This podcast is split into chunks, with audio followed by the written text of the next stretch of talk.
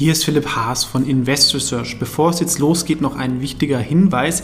Ich handle regelmäßig mit besprochenen Aktien, woraus sich Interessenskonflikte ergeben können. Auch wenn ich nach bestem Wissen und Gewissen recherchiere, könnte es natürlich Fehler geben. Deswegen natürlich auch immer selber recherchieren. Ich übernehme dafür keine Verantwortung. Und diese Informationen stellen natürlich auch keine Empfehlung dar. Man kann mit einzelnen Aktien auch Totalverluste erleiden. Das sollte man wissen. Jetzt viel Spaß beim Podcast.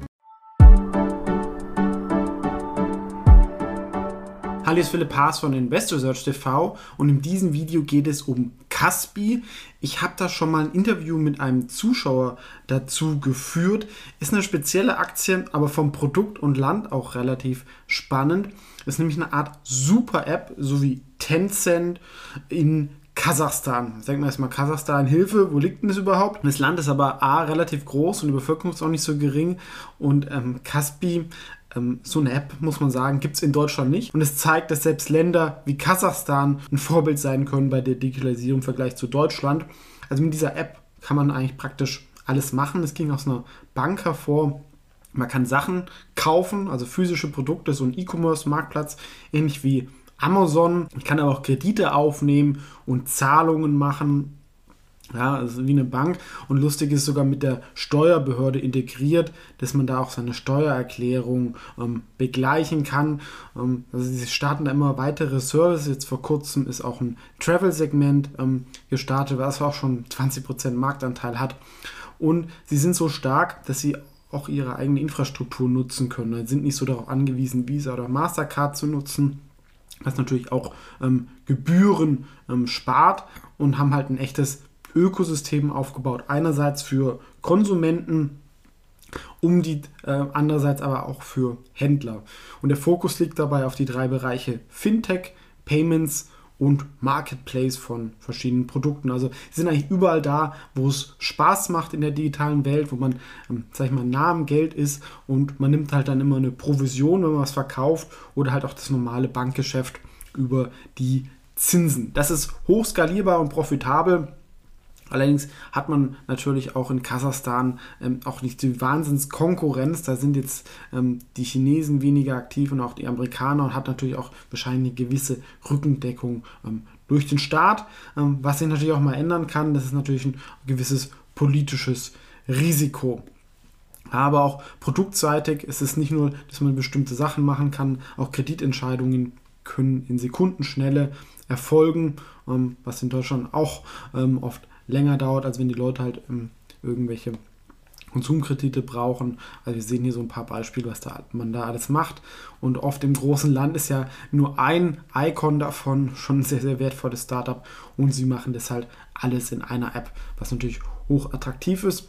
Allerdings halt auch der Nachteil, aktuell ist man vor allem in Kasachstan aktiv.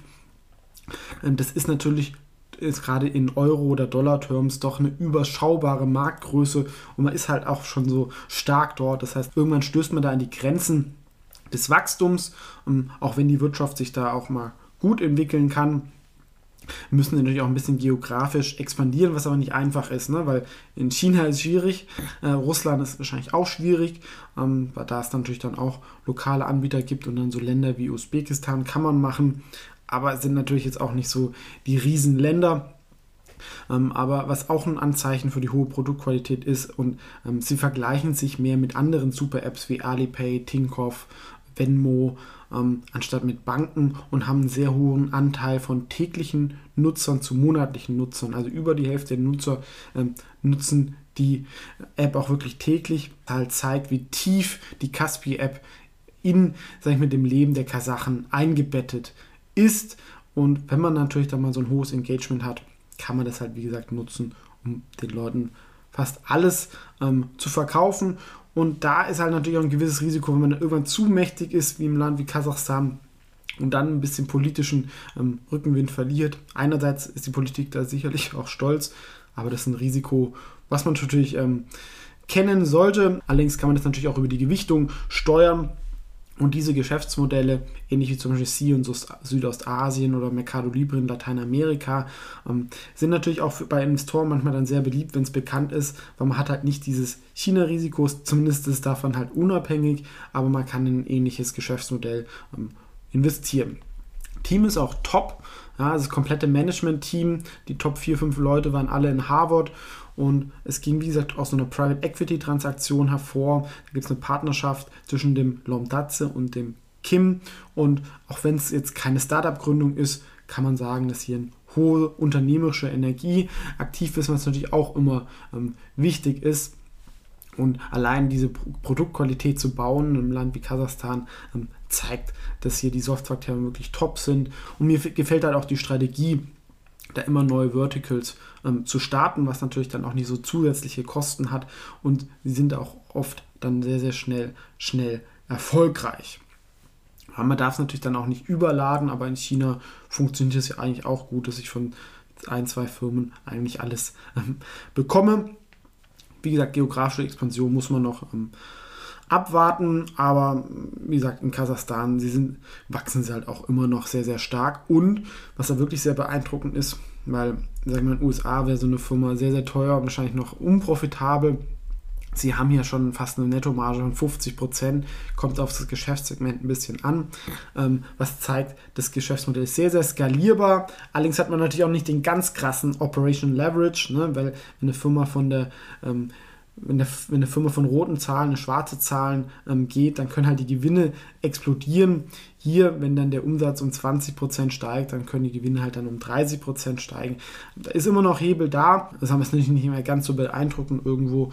Und ähm, irgendwann, wie gesagt, wird es halt auch nicht ewig so weitergehen. Die Margen sind fast ähm, zu gut, um wahr zu sein. Und es kann natürlich in einem normalen Land, ähm, würde es natürlich dann auch mehr ähm, Konkurrenz anziehen. Ähm, sowas kann natürlich auch in Kasachstan passieren, dass sie dann mehr Konkurrenz bekommen in einzelnen Verticals, die sich dann nur auf das konzentrieren. Aber sie haben halt durch dieses Ökosystem schon einen sehr, sehr starken Vorteil. Ja, solange da die Politik nicht dagegen vorgeht, glaube ich, müssen sie schon anstrengen, dagegen zu verlieren. Und das Team macht das halt auch schon lange. Aktie ist noch nicht so lange in der Börse, auch relativ unbekannt, denke ich insgesamt. Hat sich aber auch von fast verdoppelt, ist im stabilen Aufwärtstrend, was relativ unbeeindruckt so von den weltweiten Märkten ist, was ich auch ganz attraktiv finde. Es ist mal auch wieder in der Nähe vom Allzeithoch.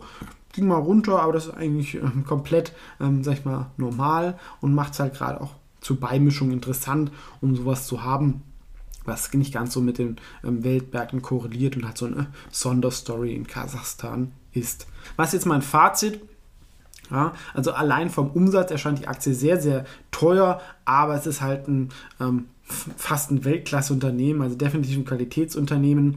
Ähm, ich hätte es auch mal höher gewichtet, allerdings der Spread ist relativ hoch bei Trade Republic und Wikifolio. Deswegen auch nochmal klar der Hinweis, ich bin hier investiert aber mit einer überschaubaren ähm, Position, weil ich natürlich auch Kasachstan jetzt nicht per se super einschätzen kann. Äh, Finde das Produkt aber an sich gut und man kann es bewertungstechnisch auch noch greifen. Ja? Also ich denke, 1 Milliarde Gewinn in Euro ist so in 22 möglich, vielleicht sogar ein bisschen mehr und das ist eine Marktkapitalisierung von knapp über 20 Milliarden für 22, für sowas, was dann doch 30 Prozent wächst, ähm, durchaus ähm, vertretbar. Das ähm, findet man, wie gesagt, in der USA mit diesen Zahlen nicht. Ja? Man hat hier eine Firma, mit extrem hohen Margen, hohem Wachstum, tollen Produkten und noch eine überschaubare Bewertung. Also zur Beimischung kann man sowas machen.